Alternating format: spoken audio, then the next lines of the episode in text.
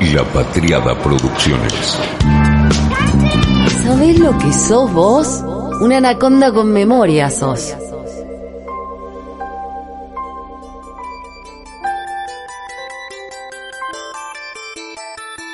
Hay un fulano que se llama Skinner, Frederick Skinner.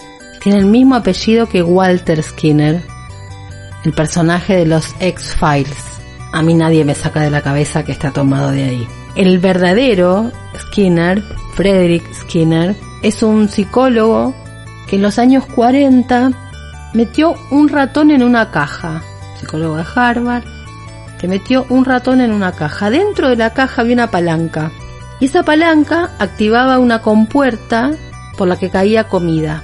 Después de dar vueltas un rato, ese ratoncito tropezó con la palanca y le llegó la sorpresa. Se hizo fan de la palanca, asiduo a la palanca, adicto a la palanca. Skinner describió la rutina como un drama de tres actos.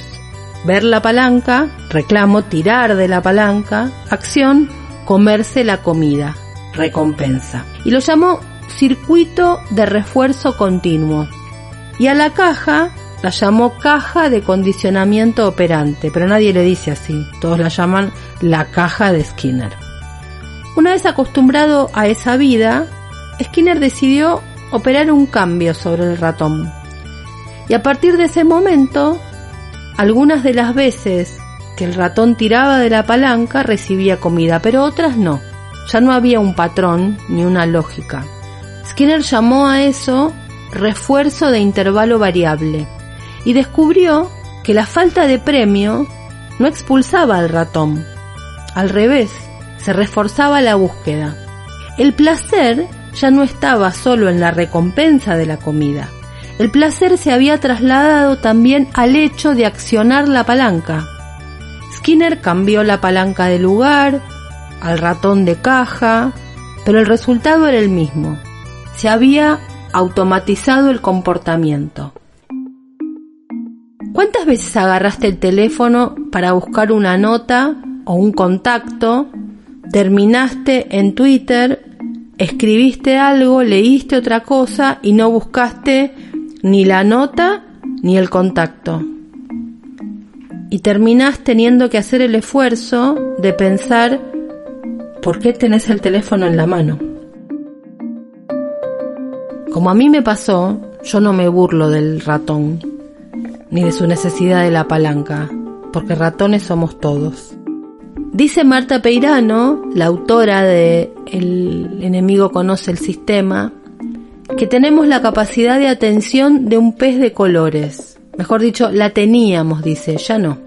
La capacidad del pez es de 9 segundos, mientras que en este preciso momento la del humano medio es de 8. En el año 2000 nuestra capacidad de focalizar la atención en una sola cosa era de 12 segundos, pero nos hemos entregado a un duro entrenamiento para bajar esa marca. Nuestra paciencia es tan escasa que el 40% de los usuarios abandonan una página web si tarda más de 3 segundos en cargar. Skinner murió en 1990 justo antes de transformarse en el psicólogo más influyente del nuevo milenio.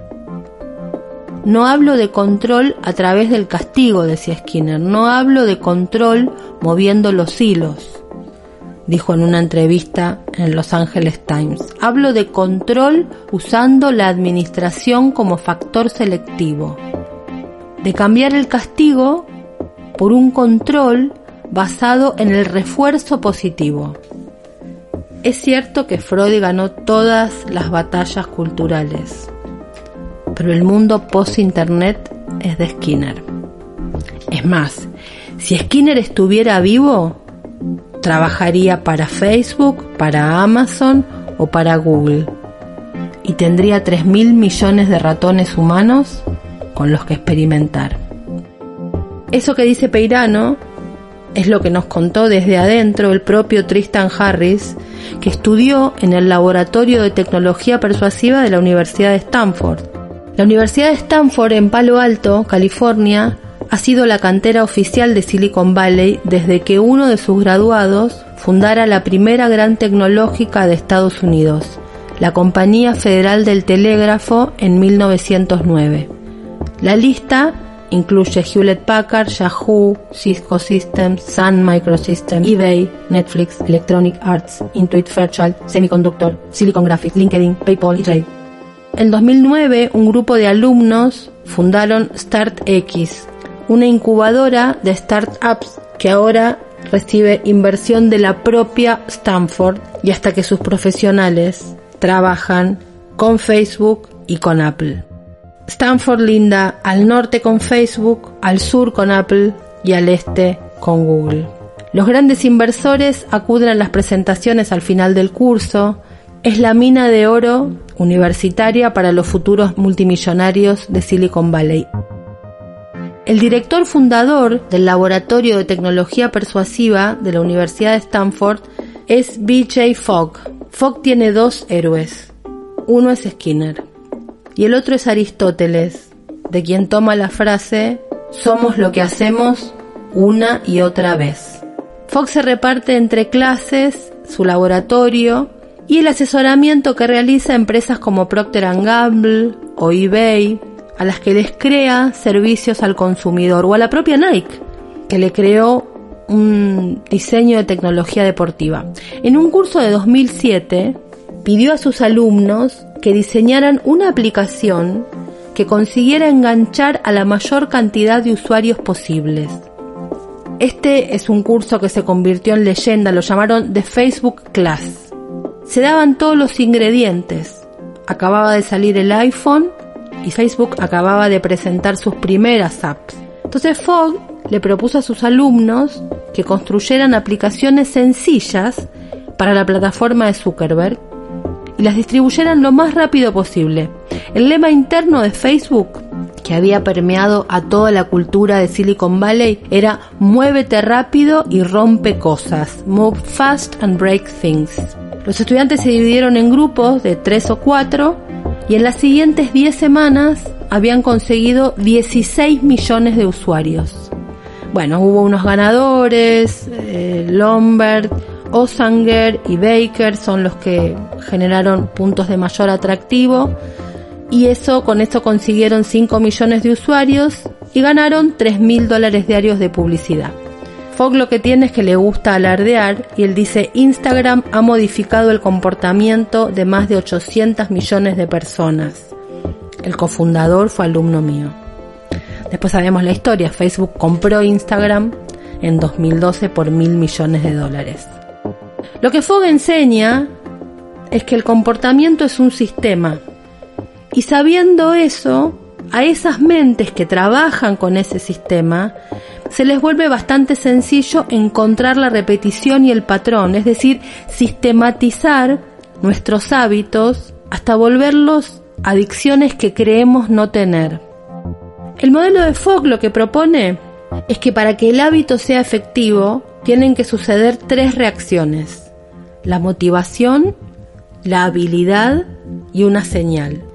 El sujeto tiene que querer hacerlo, tiene que poder hacerlo y tiene que haber algo en su camino que lo impulse a hacerlo. El desencadenante, activador y señal. Si está poco motivado, el hábito tiene que ser muy fácil, prácticamente accidental. Si se dan las dos condiciones en la proporción suficiente, entonces solo queda colocar las señales en los sitios y momentos apropiados. La rutina se tiene que activar casi como un estado de hipnosis, con una palabra, una imagen o un concepto. La herramienta tiene que estar muy a mano y ser fácil de usar. Cuantos menos pasos tenga que dar el usuario y menos obstáculos encuentre, mejor. Por eso, las aplicaciones que instalamos aparecen por defecto en el escritorio del teléfono, para que las veamos cada vez que lo encendemos. El icono mismo es un desencadenante, el icono es la palanca y nosotros el ratón. Ya lo tenemos incorporado, es parte de nuestra cultura, no lo controlamos, es la diferencia entre cantar una canción porque está en la radio y que se nos pegue. El producto nos vendrá a la cabeza cada vez que surja algo conectado con él. Explica Nir Eyal. ¿Quién es Nir Eyal? Otro histórico de Stanford. Eyal tiene un libro, se llama Enganchados. Cómo diseñar productos para crear hábitos. Así lo dicen. Y Eyal tiene un competidor. Ese competidor se llama Ramsay Brown, otro neurocientífico que creó una empresa que se llama lisa y llanamente Dopamine Labs. James Olds y Peter Milner fueron los primeros neurocientíficos en identificar cómo funciona la liberación de dopamina en el cerebro, en el centro del placer del cerebro. Sobre esos conocimientos es que nacieron compañías como Dopamine Labs, una compañía que en su video promocional se presenta a sí misma de esta manera. Dice, la dopamina hace que tu app sea más adictiva. Con nosotros, el tiempo de retención y las utilidades se incrementan desde un inicio en un 16%. Esta compañía ofrece a las empresas de tecnología un servicio para mantener más tiempo a los usuarios en las plataformas. Fundada por el mencionado Ramsay Brown, y el neurocientífico y programador Dalton Combs, Dopamine Lab habla abiertamente del uso de la inteligencia artificial para generar golpes de dopamina. La mayor parte de las aplicaciones tienen, entre otras cosas por esto, una notificación push activada por defecto. Está ahí para recordarnos constantemente que están pasando cosas sin que nos enteremos a menos que ingresemos a la sala. En Las Vegas los casinos están abiertos las 24 horas, no tienen ventanas ni relojes, no sabemos si es de día, si es de noche, la luz es siempre la misma, sea la hora que sea. Están diseñadas para que no sepamos qué momento es. Con esa misma lógica es que se crean las aplicaciones. Y no tenemos un botón de dislike y WhatsApp no tiene un botón de cerrar sesión, 24 horas abierto, como los casinos. La industria del juego produce 500 mil millones de dólares al año y las máquinas tragamonedas son el juego de azar más rentable del mundo, precisamente porque no deja nada al azar. Esas máquinas tienen un generador de números aleatorios llamado RNG, para producir secuencias de números sin orden aparente. Pero no sabemos cómo funciona porque los algoritmos son opacos. Lo que sí sabemos es que el diseño es el más adictivo de la industria. ¿Qué algoritmos fueron a copiar la industria de las aplicaciones? ¿Qué algoritmo copiaron los arquitectos de las redes sociales?